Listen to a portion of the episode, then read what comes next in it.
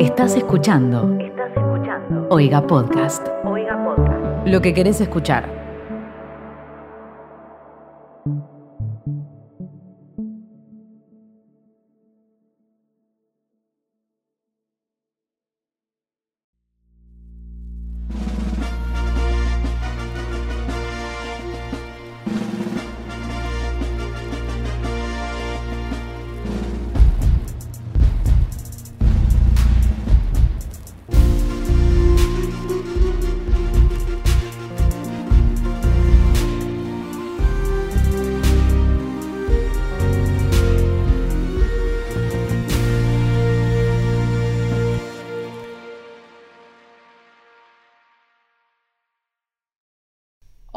Soy Palo y yo nunca vi Depredador. Hola, soy Mika y nunca vi Prometheus. Hola, soy Danu y yo nunca vi Al filo del mañana.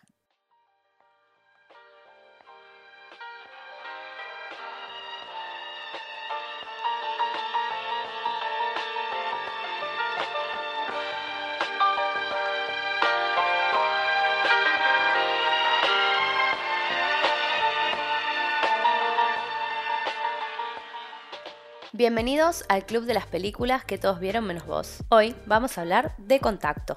Esta es la historia de Ellie, una nena fanática de las antenas, las radios y los fenómenos astronómicos, pasiones que comparte con su padre. Ellie crece y se convierte en una científica de renombre, pero medio que no le terminan de tomar en serio, porque ella quiere dedicarse a buscar señales de vida extraterrestre y todos le dicen que es al pedo. Al final, ella prueba que tiene razón cuando un día captan un mensaje proveniente del sistema Vega, a partir de ahí vemos a Ellie luchar contra el mayor enemigo que una mujer científica en los 90 podría enfrentar, el mansplaining. La protagonista es nada más y nada menos que Jodie Foster, ganadora de dos Oscars por The Accused y El silencio de los inocentes. También nos introduce a un joven y rubio Matthew McConaughey, a James Wood, Tom Skerritt, el de Alien, John Hurt, también el de Alien, y Angela, qué mujer Bassett. La pequeña Ellie es Jenna Malone, que quizás conozcan como la novia de Donnie Darko, la hija de Susan Sarandon en Stepmom y Joanna Mason en Los Juegos del Hambre. ¿Qué decir de CMX? Tiene tremendos títulos en su haber, como la trilogía de Volver al Futuro, Náufrago, El Expreso Polar, La muerte le sienta bien, Roger Rabbit, la del tipo que cruza las Torres Gemelas caminando en una cuerda, y la que le concedió su único Oscar, pero probablemente la mejor, Forrest Gump. Parece que este año saca una nueva y tiene como protagonista a La Roca. La esperamos con ansias. Alerta. Estás ingresando a una zona de spoilers.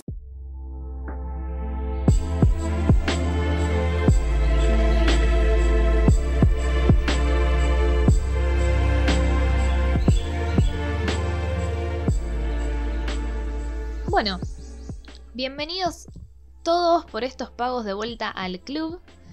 Eh, hoy le traemos una película que eh, personalmente a mí me encantó. Hace mucho que la quería ver. Y quiero arrancar preguntando qué les pareció a mis compañeras del club.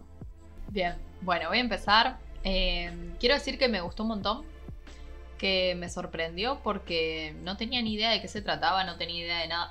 Re que siempre digo lo mismo, nunca tengo idea de, las películas. Pero me, me re gustó mal. me gustó mucho más que Alien. Eh, igual Alien, tipo, tiene un. está cancelado porque la pasé muy mal. Pero grabando todos los episodios. Pero me gustó un montón. Y. Quería decir algo.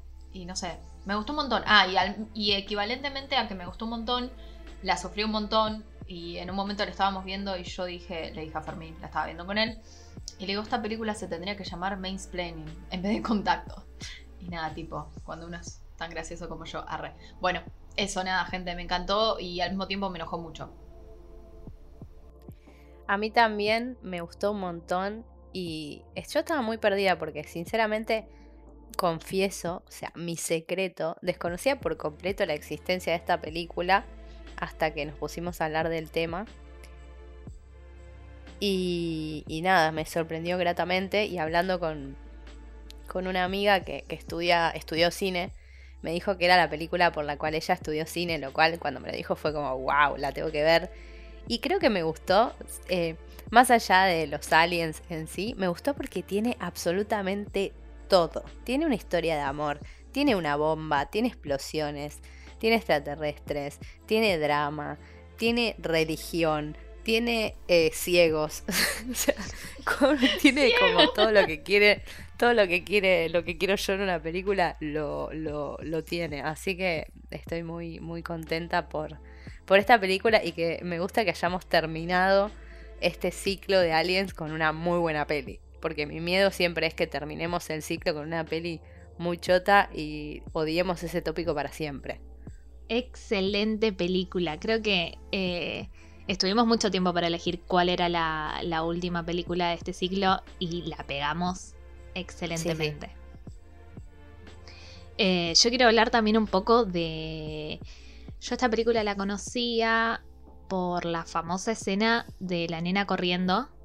Hmm. Eh, hacia el botiquín buscando medicamentos por el padre. yo ni siquiera sabía, solamente yo vi la parte de la nena corriendo y después esa, ese cambio de cámaras al... No sé si está bien, ¿no? Voy a hablar de algo técnico. de, de planos, de cámaras, de no sé. Ese, ese cambio que es increíble. Es, es, esa escena es buenísima. Y, y claro, todos pensamos, yo pensaba que, bueno, esta película es de Alien, está corriendo porque descubrió a Aliens, qué sé yo. La persigue. Pero, claro. Eh, pero después, sí, tiene de todo. Es larga, pero creo que te cuenta, no sé, todo. Todo, todo, todo. Me encanta. No tiene, no le sobra absolutamente nada para mí. O sea, es larga, pero cumple absolutamente con lo que. Exactamente. Con lo que nos da. Uy, uy, uy. Hay una, hay una diferencia. Tengo que. Eh, voy a. ¿Cómo se llama? A estar en desacuerdo. A mí me encantó. Ojo, yo la re disfruté, es verdad. Es una película larga. Me parece que. Sí, puedo. A ver, no me voy a poner en exquisita. Ay, no, les, no le falta nada. Em, pero lo que me molestó muchísimo es el personaje de. No el personaje en sí de Matthew McConaughey que espero que esté bien dicho, porque la concha de su hermana que se llame Matthew González, porque es muy difícil para, para mi pronunciación, encima rosarina. Eh, lo que me molestó un montón de su personaje es que de alguna manera ellos tengan una historia de amor cuando aparentemente solo cogieron una vez. Tipo, y se vieron tres veces en la historia de, sus vidas y eh, me enoja muchísimo. Lo que me enoja supremamente es, primero, cuando él en, la entrevista esa para ver quién viaja le pregunta lo de Dios, sabiendo lo que ella va a responder, me parece que él tiene un punto que está bien. Él, me parece que lo que él quiere decir de que la gran mayoría de la población del, del planeta cree en algún ser superior, me parece excelente que él quiera que la persona que viaje represente eso. Pero él se lo podría haber avisado a ella. Podría haber intentado razonar con ella, de un, no tipo él siempre explicándole cosas, en vez de boicotearla.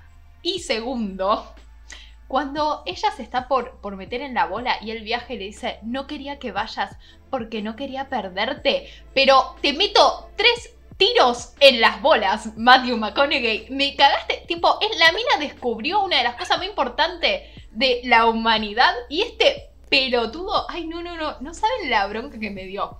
Casi rompo la pantalla como la del video de Laberito. Listo quiero decir, quiero decir dos cosas. ¡Sacada! Está, sí, sí, está. Me encanta. Paloma enojada es una de mis palomas favoritas. Soy el Pagani de este programa. sí, sí.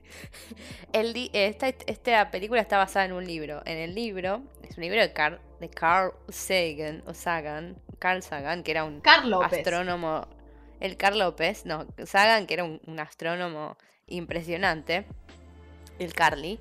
Y en el libro ella tiene una, si no me equivoco, yo estuve tratando de hacer mis investigaciones por fuera. En el libro ella tiene un interés amoroso que no es el personaje de Matthew. No oscura. Pero el personaje de Matthew es un amigo. De, o sea, se hacen muy amigos ellos. Tenían una relación más de, de amigos. Para mí recaemos en lo que hablamos siempre, es como que no pueden haber películas en las que no haya, aunque sea una, una línea de amor. Igualmente no me molesta tanto esta historia de amor. Sinceramente no me, no me molesta. Eh, si no está, estaría genial. Pero que esté tampoco me molesta. Sí coincido con lo que dice Paloma, obviamente. Del, de la- Obvio. del final. Sí, creo que eh, es lo que también quería aclarar, que me parece súper insoportable el personaje de Matthew McConaughey. Yo le voy a decir, cada uno le va a decir el apellido como se le cante. ¿Ok? Sí. ya Dale. está aclarado. Eh, insoportable, sí. Lo único que rescato es su pelo rubio, dorado, hermoso. Eh, y. En, en una parte está muy Diego Boneta. Ay, Dios. Está cuando la va a buscar lindo. en Japón. No, no vamos está a muy el sol de. México. Es el, el- eh, para mí es el, el mejor Matías Maconito. A decir así. Es como en la mejor, en su mejor época. Estaba muy bien. Eh, y podemos decir que Jodie Foster es lo más de, de todo el mundo. Y La amo. no da con el perfil de, de salir con Matthew McConaughey, ¿no? No. Muy, muy, muy gay vibes. Muchísima. Aparte de astrónoma ahí, siendo la que tiene los pantalones en todos lados. Y Es re picante aparte. Sí, sí. Lo que estuve leyendo también sobre esta película tuvo un montón de, de cambios de producción y un montón de quilombos durante el rodaje. Bueno, no sé si durante el rodaje, pero cambió de director en el medio. No, no sé si en el medio tampoco, pero cambió de director. Después fue coso. Y al final no sabía nada. No. Em, lo que querían hacer era que Jodie Foster, el personaje de ella, el primer director, que ahora no me acuerdo el nombre, que tenga una hija adolescente. Onda, y que la conexión sea la falta de conexión con la hija adolescente y que ella siempre esté buscando conexión afuera con el- los aliens. Dejate joder, está No, mucho no. mejor esto. Sí, sí, sí. Sí. Aparte es buenísima. Ya tenés una relación padre-hija. Que es. Que es hermosa. súper linda. Claro, no hace falta. No, sobre el tema con, de- del padre y la hija, me parece una relación hermosa, me re gusta. Y como que las escenas de ellos me parecen re tiernas, que él tipo la esté todo el tiempo como inculcando, que tipo investigue si es lo que le gusta a la nena. Y sobre la escena del espejo, que sí es increíble, lo que quería decir es que también anoche la estábamos viendo y y yo me acordaba de esa escena, o sea, yo la, la vi, pero en el momento que la nena empieza a correr no me di cuenta. Y Fermín casi se muere y me dice, esa es la escena. Y yo tipo, ¿qué? Y cuando la vi dije, "Ah, increíble. Y busqué qué onda el director de fotografía. Yo la vi mucho en Twitter. Sí, en Twitter, en Twitter salió un montón. Y busqué, el Sí. director de fotografía también trabajó con CMX en Náufrago, en Forrest Gump, que ganó mejor director de fotografía, obviamente, por esa película también. Y también es el director de fotografía de eh, Si tuviera 30. Dato. Excelente. Eh, yo les puedo contar que, por ejemplo, al principio la idea era que, que, la, que Palmer, o sea, el personaje de, de Matthew, eh, lo haga Ralph Fiennes. Mm, Lo leí. Pero dijo que no.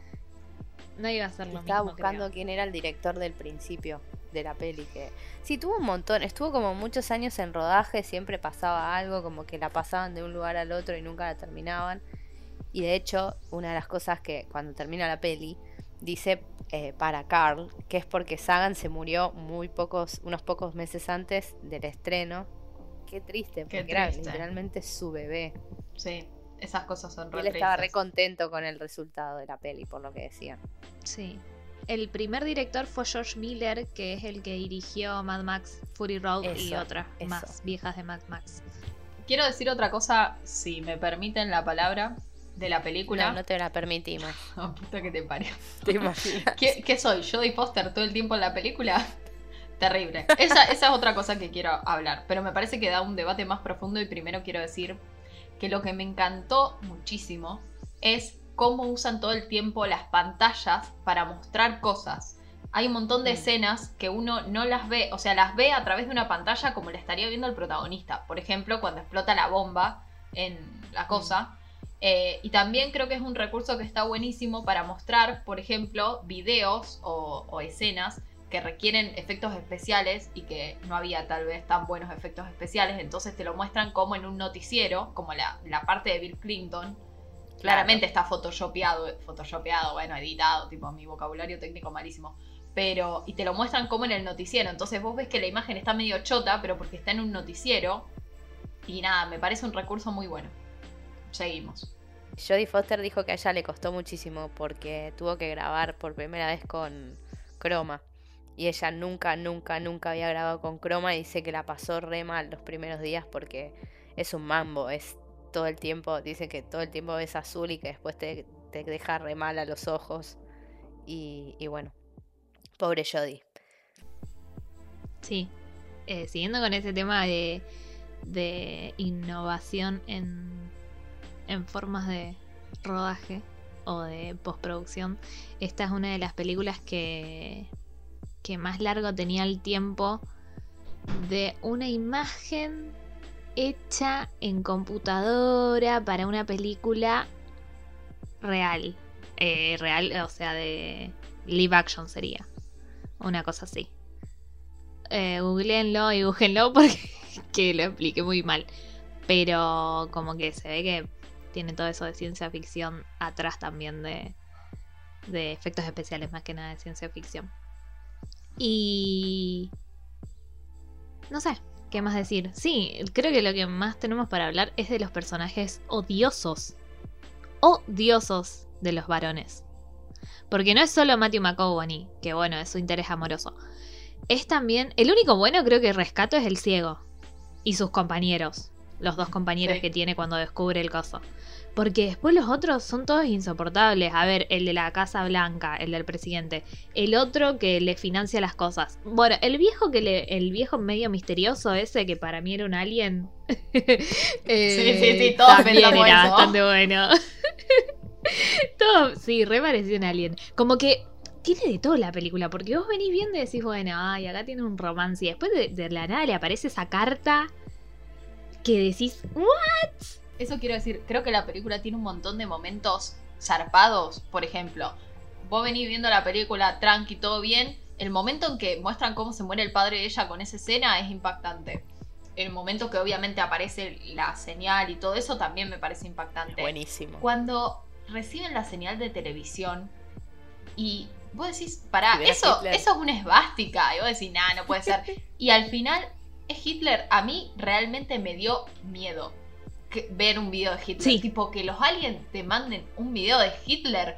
What the fuck? Tipo, literalmente eso me dio muchísimo miedo. Si me mandaban un video de los aliens haciendo un asado, no, no me daba tanto miedo como que te, te reenvíen un video de Hitler.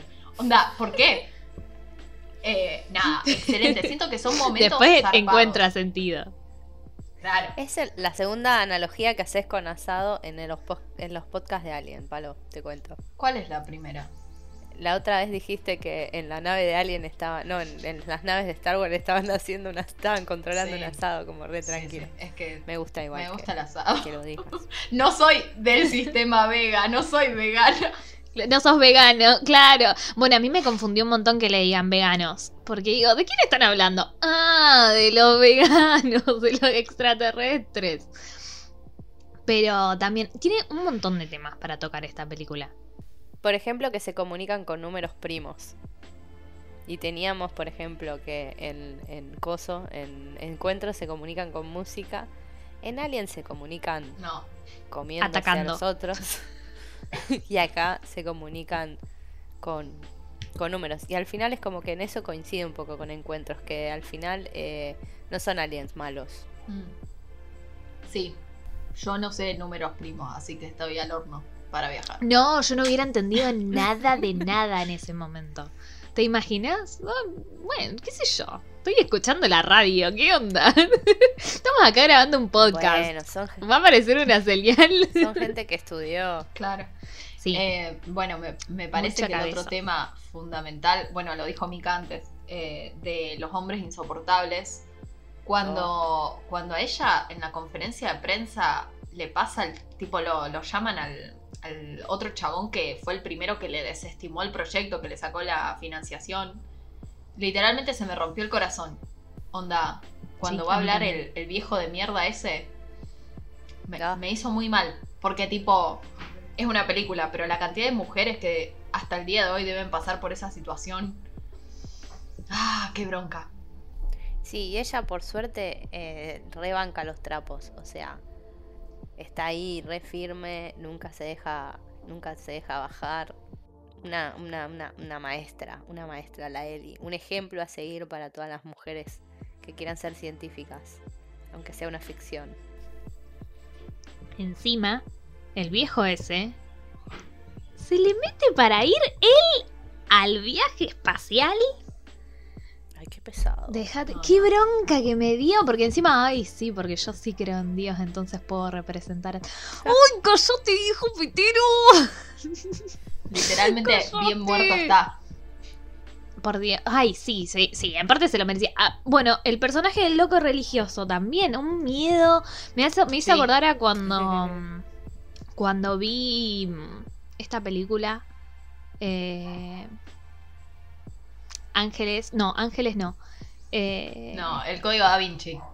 Esa, el código da Vinci que O está. Ángeles y Demonios. Paul Bet. Paul no, Bettany. está en el código da Vinci, Paul Bettany, que está como todo payo y blanco, albino. Y, ay, sí, súper Mm, sí. religioso. eh, no sé, porque tendrán en común esas cosas. Que eran Eh, muy rubios. Sí, mal. Eso tienen en común. Pero el personaje ese después cuando lo ves y ella lo ve ahí en la cámara y dice, no, este loquito va a hacer algo. Y cada vez que lo pasan, viste, como que lo enfocan, la cámara lo mira como si ella lo estuviera viendo y la cara esa siguiéndote porque descubriste algo súper importante y, y que la gente esté así con sus convicciones, pero son las mismas convicciones que tiene ella teniendo fe en que va a encontrar algo, ¿no? La, la explosión me pareció alucinante, ¿no? O sea, cuando explota de verdad, le grité a la, te- a la tele, le grité a la computadora. Tipo, no, tipo, no. todo ese esfuerzo y todo en vano. Y aparte, esa, esa, es alucinante todo ese lugar, Sí. cómo se mueve esa, que no sé cómo si decirle una nave, ¿no? Pero me parece como resarpado y cuando se rompió es como que sentí lo mismo que, sen- que deben haber sentido si esto fuera real ellos Sí. cuando explota de verdad, como diciendo todo este esfuerzo tirado a la basura. Ah, Toda la plata. Mm. toda la plata, no, no, no, tremendo. Igual yo creo Sí. que si eso se descubriera en la vida real, no lo hacen. No hacen la maquinita esa. La No, y maquinola. aparte mucha movida también, ¿no? Mucha movida política, mucha prensa involucrada, como qué sé yo, capaz que lo, lo, lo- lo harían más de, ¿no? De callados. Sí. Que Como lo no hicieron la segunda que vez. pasa. Claro. Pero digo, de hecho no sabemos si esas cosas pasan. Sí. Bueno, I y want to uno de los quilombos. Sí, obvio. Uno de los quilombos que tuvo la peli fue que usaron discursos de Clinton. eh, y como que no está autorizado usar discurso- discursos del presidente para fines comerciales y todas esas cosas. Como que le llegó un apercibimiento del corresponsal de la Casa Blanca. No fue una denuncia, pero fue como un llamado de atención. Y eh, para hacer como que el presidente esté hablando de ovnis, eh, agarraron un discurso que ya había hablado de, no sé, un meteorito que había caído en Marte o de Marte, una cosa así en los 90 o en los 80. Y como que el director dijo, "Ah, tiene que estar en la película. Porque el primer director, el Miller, quería poner a otro, a un actor de presidente. eh, entonces, un actor que no Sí. sé, como un viejito. Eh, afroamericano. Entonces, Sí, sí. Iba a ser como- sí, o ya como sé Obama.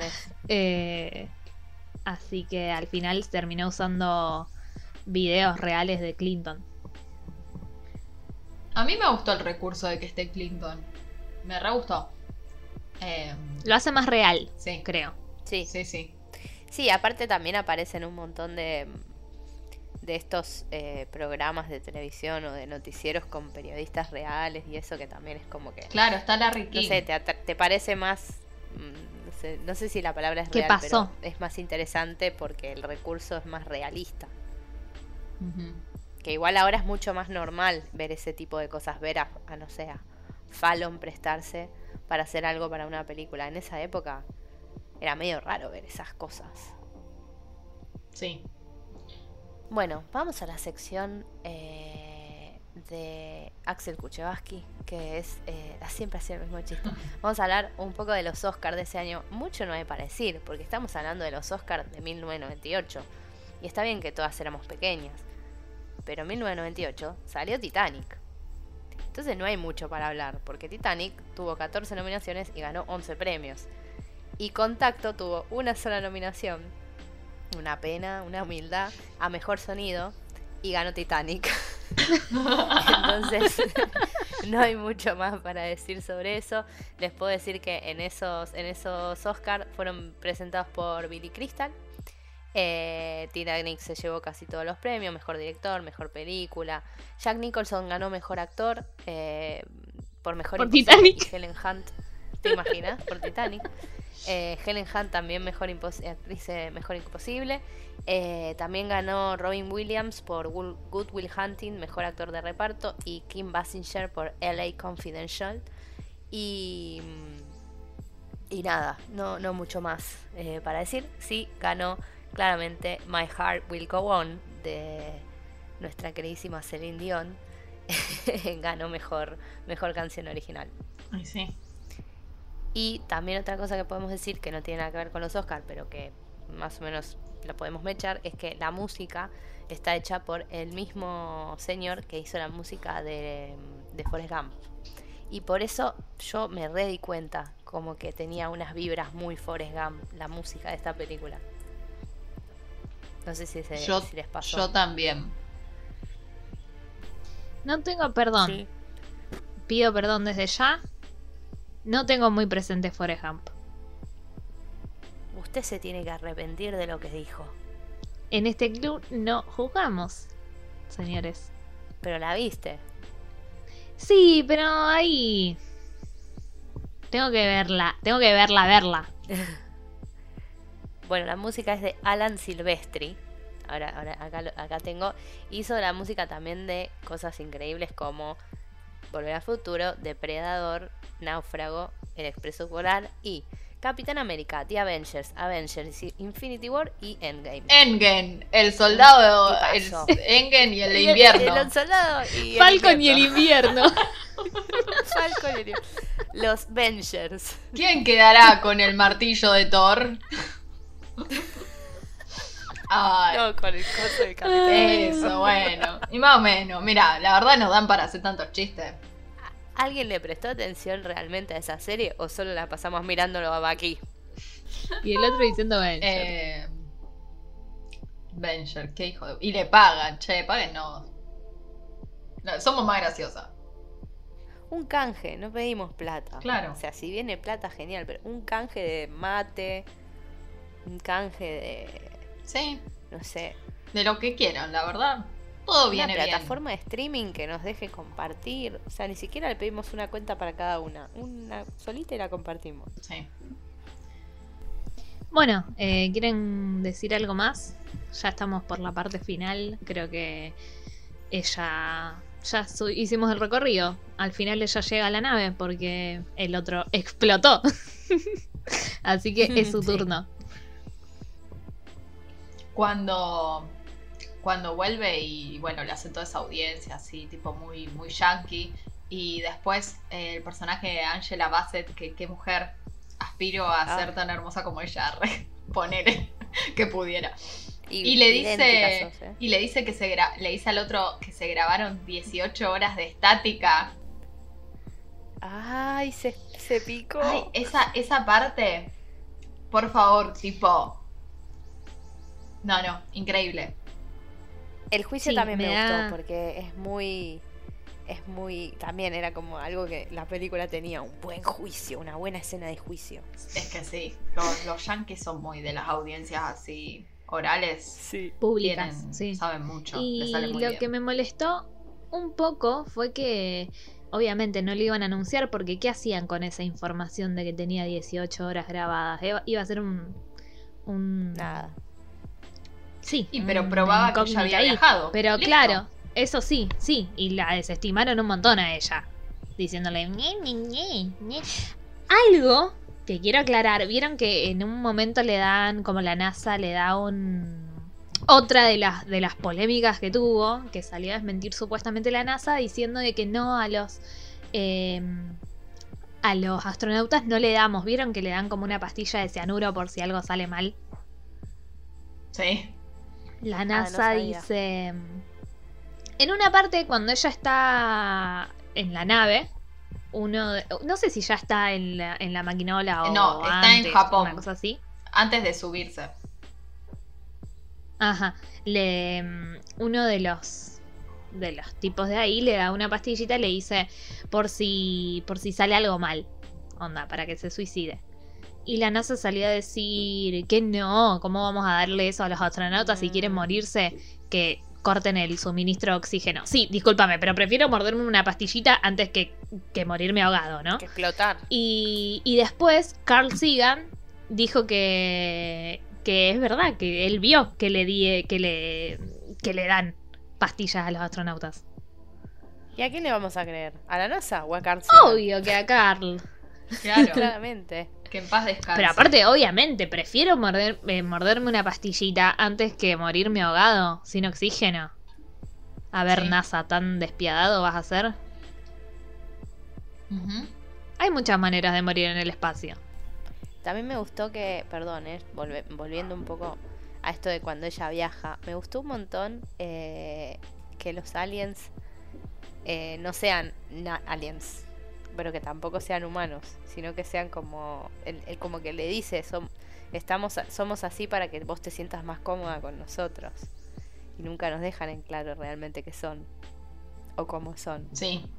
Como que ¿Cómo lo dejaron a son? nuestra imaginación, me parece bien. Aparte, me parece perfecto después como que sea un reencuentro con el padre, que en Ah, realidad está dentro de su cabeza. Es Para mí está muy bien resuelto.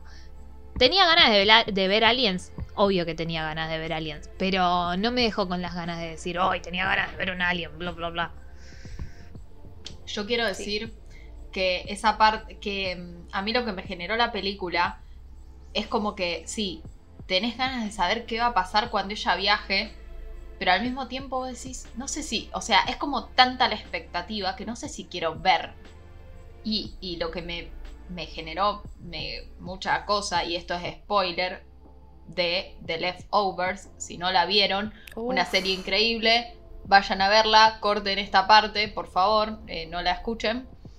Cuando para mí se reinspiraron en esta película ahora que la veo, cuando ella se mete en esa, en esa cápsula, que es en la que va a viajar y está sola, es, hay una escena muy similar en The Leftovers y que al mismo tiempo es muy similar porque la persona va a otro lado y nunca te terminan de mostrar bien a dónde va. Eh, no, y es como y que, no ves nada. claro, y lo que vos tenés es todo el tiempo expectativa y al mismo tiempo es lo mismo. Ella después la gente no le cree porque no tiene cómo probarlo y en la película, acá nosotros vemos la, lo que pasa. Pero en The Leftovers, eh, nada, vos no sabes lo que pasa porque la- te lo cuenta el personaje. Nunca sabes si lo que le pasó es verdad o si el personaje está mintiendo. Y es tipo, me vuela el cerebro, es increíble. Vean The Leftovers, terminó el spoiler. Y si se spoilearon, lo lamento, pero vayan a verla. Claro, porque no, no es un plot twist el que esperamos. Porque no es un giro argumentativo. Es algo No. que no se sabe lo que va a pasar porque nadie tiene la certeza de. de no, no la certeza, pero las eh, distintas aristas de, de posibilidades. No hay eso. Entonces creo que por eso estamos tan expectantes también. Bueno, ya cerramos eh, el debate. Creo que ya no tenemos más que decir. Eh, una, última, una última pregunta. Ahora sí, ¿qué les parece el final de eh, ella con Mateo? que se van ahí, es como, ¿vi- ¿vieron que al final lo llaman y le dicen, che, eh, ¿cómo le dicen? Ay, Eh, Palmer. ¿le dicen doctor, priest? Doctor algo. Reverendo. No, no, porque él es cura. Sí, reverendo creo que le dicen. Él dejó los hábitos porque no podía manejar el celibato, ¿no? Lo dejó muy en claro. Sí. Sí. Soy un fuckboy. Pero, Le dijo. y, Sí, ah, y otra cosa que me gustó mucho del final es que sea ella sola, ahí, sentada, y no con él. Sí, Sí, sí, a favor. sí. Bueno, a mí no me gusta Matthew seguimos. McConaughey. Entonces ya de por sí me cae mal. Eh, y me- en esta película me enojó. No, nunca me gustó. Eh, lo, lo digo, gente. Eso. Pero bueno, es así. No me. No me. Me, me parece bonito para ver, nada más. Pero me parece buen bien. actor a mí también. A mí Sí, me gusta. es muy buen actor. A mí me gusta. Y bueno, sí. eh, a, mí me encanta Interestelar, entonces, no sé, lo veo como que este fue su principio tal vez. Sí. Al final, Pero bueno. ¿viste? Mirá de quién te burlaste, Matiu. Terminaste Claro, en el no dejaron- espacio. Caíste en un agujero negro. spoileaba dejaron toda la otra película. Bueno, Eh, ¿quieren que bueno, ¿quieren- hablemos de nuestras decisiones? Ah, decisiones. Bueno, eh, vamos a hablar de nuestros favoritos en cuanto a frases y, y en cuanto a eh, comentarios en Letterboxd que encontramos en nuestra recorrida en Letterboxd, como siempre hacemos cada vez que puntuamos una peli. Y la que quiera, arranca. La más valiente. Bueno, voy a decirles mi primero mi review de Letterboxd. Tengo dos, pero porque justo estaban una abajo de la otra y porque creo que van a coincidir. Eh, una dice Contact, Contact caminó para que Interestelar pueda correr. Eh, y la otra es estaba esperando ver más aliens porque I'm a hope for them, pero igual está bien. Así que, fa- fab. Y mi comentario, perdón, mi quote, eh, me encantó cuando la vi, o sea, cuando la escuché y, to- y acompaña toda la escena, me puso la piel de gallina, que es cuando ella está mirando, o sea, ella ya está en la nave y dice, un evento celestial, no, no hay palabras, no hay palabras para describirlo. Poesía, tendrían que haber traído un poeta, es hermoso, es hermoso, no tenía ni idea. Cuando dice tendrían que haber traído un poeta, ¿qué? Me pareció Igual, sí. preciosa esa frase. Preciosa. Sí. Bueno, sigo yo. Eh, bien, yo también tengo dos reviews de Letterboxd, porque la verdad hay dos eh, muy divertidas. Porque esto ya se fue a la mierda. Sí, ya está. Cada uno hace lo que quiere. Esto acá. ya cualquiera. Bueno, mi primera review es similar a la de Danu. Dice, CMX eh, introdujo a Matthew McConaughey al espacio para que Nolan lo pudiera llevar ahí, onda, al espacio. Y la otra review de Letterboxd es que dice, la cosa más eh, como rara o extraña de esta película es que cuando una persona blanca explota la nave o el coso ese que arman, la- los medios lo llaman terrorista. Así que nada, Terrible. terrible. Pero al mismo tiempo muy cierto. Hasta el día de hoy, o sea. Cuando tienen Eh, razón, bien. tienen razón. Y mi. Sí. Y mi frase favorita, mi quote favorita, es eh, en la audiencia cuando uno de los, de los que están ahí, tipo interrogándola a ella, le dice: Entonces usted viene sin evidencia, sin eh, nada grabado, sin ningún artefacto, o sea, sin ninguna prueba de que conocía a los aliens, solamente una historia eh, que lo único que tiene es su credibilidad y pretende que nosotros le creamos todo eso que usted dijo basado en la fe. Lo traduje más o menos, pero es básicamente esa parte como que le...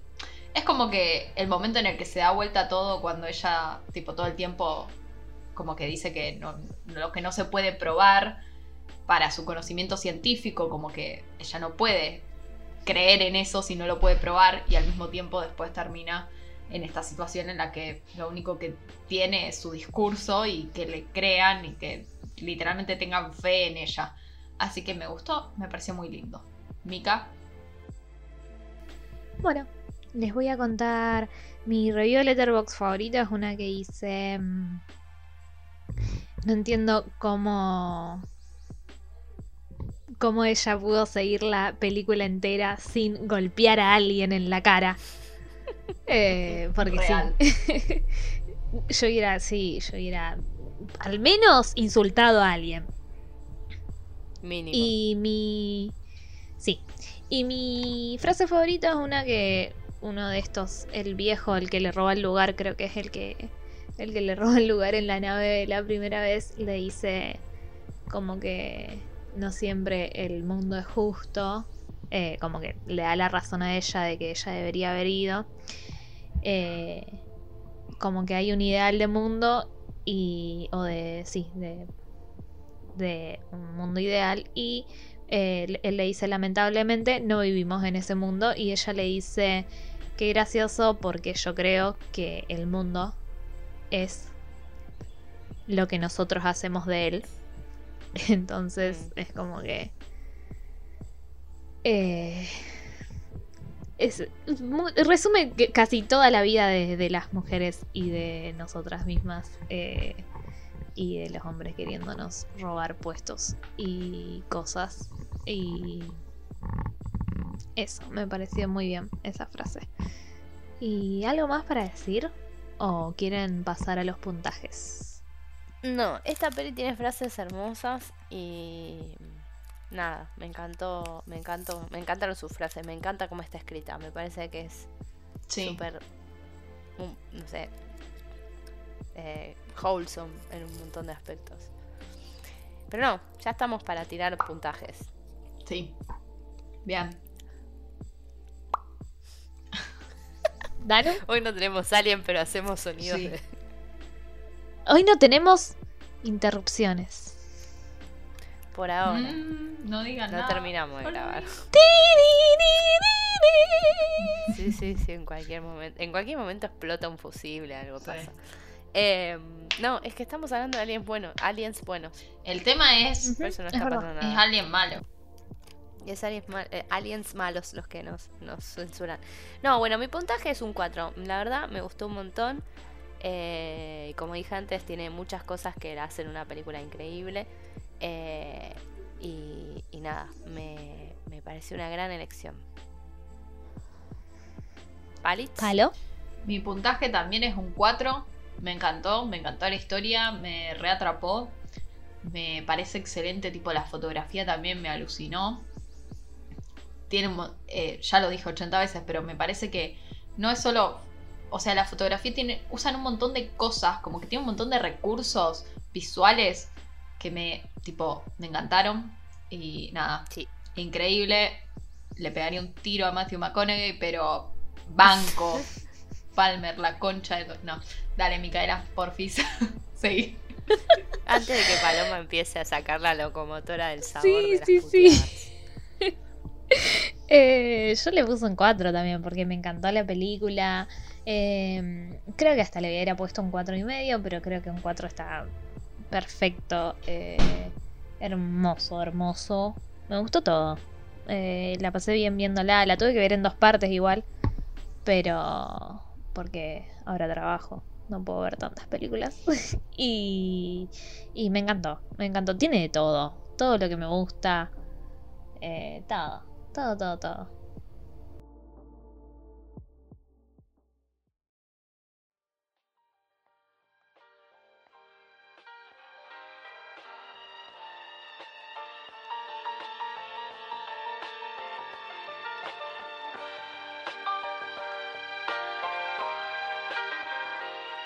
Este es un podcast de Oiga. Pueden seguir a la productora en las redes sociales como arroba y se pueden enterar de todas las novedades de esta familia enorme que tiene un montón de podcasts interesantes para que escuchen todos los días y nunca les falten podcasts. ¿Cuántas veces dije podcast sin decir la palabra podcast? A nosotras nos pueden seguir en Twitter, arroba el.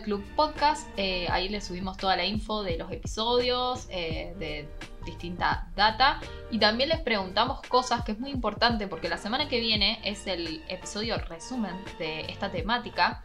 Y bueno, como verán, les preguntamos algo en Twitter sobre cuál era su película de esta temática extraterrestre favoritas. Así que no sé, tal vez aparezcan nombrados en el resumen. Arre. Pero bueno, nada, para que participen del club eh, y no solo seamos nosotras hablando y gritando como soy yo siempre. Eso, gente. Síganos. Y bueno, los esperamos la semana que viene con un episodio estreno de resumen de fin de mes, donde vamos a terminar de pulir nuestra opinión sobre las películas eh, que hablamos, sobre los aliens. Esperemos que no haya ninguna interrupción. No, basta. eh, seres celestiales.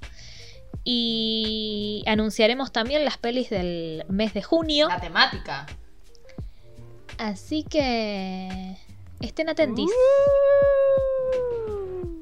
Adiós. Chao. Chau, chis.